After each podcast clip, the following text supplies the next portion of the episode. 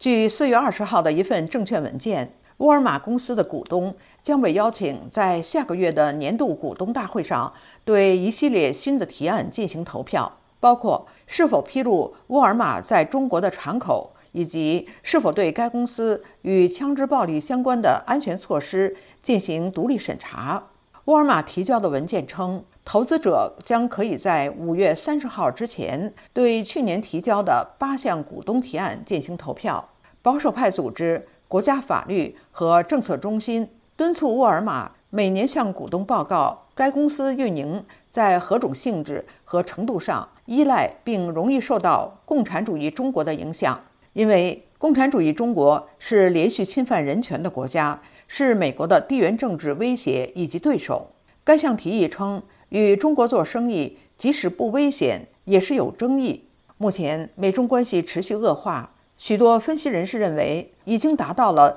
自1979年两国建交以来的最低点。沃尔玛呼吁股东投票反对该项提议，认为要求一份无定论的年度报告是没有道理的，并称该公司在报告关键业务风险和遵守人权政策方面一直保持透明。零售巨头沃尔玛并不公布其在中国的销售额。它在中国经营着近四百家商店和会员店。该公司最近指出，它仍然认为在中国有很多潜力。四月二十号晚间提交的文件还显示了沃尔玛员工辛西亚·莫里的一项提议。他要求沃尔玛针对公司政策和措施对工作场所暴力的影响进行第三方独立审查。莫里敦促沃尔玛审查其现有的工作场所安全计划。此前，弗吉尼亚州切萨皮克一家沃尔玛商店去年十一月发生大规模枪击事件，并导致七人丧生。沃尔玛回应说，